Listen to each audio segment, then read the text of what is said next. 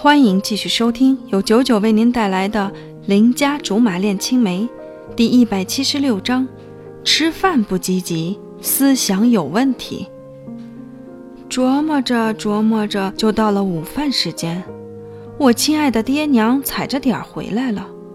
我研究了一上午，都没想到摆脱关羽的办法。于是我决定先吃饭好了。吃饭不积极。思想有问题，因为关羽留下来吃饭的缘故，我妈拿出了看家的本事，菜色基本比美貂蝉上桌的时候。原来貂蝉身边的人在我家里都是贵宾级别的待遇。我观察了一下，原来他们在我家待遇好不是没有原因的。我吃了二十多年，知道我妈的手艺是啥样，只是我不敢说。因为说了就没有下顿吃。然而我很佩服貂蝉和关羽，他们不仅能吃得乐滋滋的，更重要的是能把我妈哄得乐滋滋的。于是我妈肯定会生出那种毫无根据的自豪感。所以，但凡他们昧着良心夸奖完我妈之后，我妈总是满心期待着下一次聚餐。吃完一顿饭。爹娘扛不住午睡去了，午睡的目的大概是为了待会儿换关羽的班儿。我感觉我的现状比双规还惨。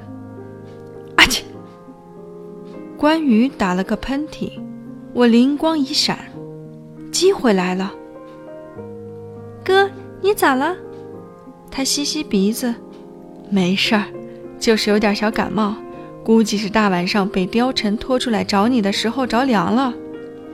我万分愧疚地说：“因我而起，那我不能不管是吧？”说着便开始翻箱倒柜找感冒药。我还特意看了配方和不良反应什么的，才交给关羽。可是关羽拿着药盒，很是犹豫，满是狐疑地问：“你确定我不用上医院看看，然后遵医嘱吃药？”不用，小毛病我都能治。我拍着胸脯说的百分百肯定，他还是很不敢相信我，皱着眉头问：“一个连十五经度有多少时差都闹不清楚，是地理题还是数学题的人让我吃药？你说这药我能吃吗？”哼，我不懂科学，不代表我没有尝试，好吧？于是我好奇地问：“那是相差多少？”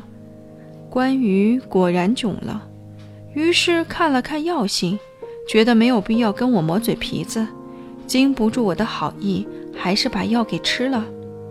接下来的时间，我规规矩矩在他眼皮子底下坐牢。可是时间一点点过去，关羽的眼皮子打起架了，我心里一阵雀跃。又耐心等了一会儿，再看他的时候，他已经看不见我正在看他了。偷偷把衣兜里的药物说明书拿出来，觉得还是很有必要塞给关羽的。我自己作也不能连累他，至少他看见上面副作用写着嗜睡之后，会觉得不是自己的错。这件事情告诉我们，药物至少还是比食品安全靠谱得多。趁着爹娘还没醒，缩手缩脚打开家门，溜到公司楼下的时候，小白领们正好午休完往大厦里去。我蹲在墙角守了几分钟，果然看见风贤的窈窕身影了。机不可失，失不再来。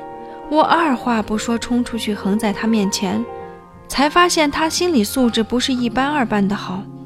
对我这个半路杀出来的不咬金，只是没拿板斧而已，换做谁都得吓得花容失色，而他居然还能保持面不改色的模样，着实可气。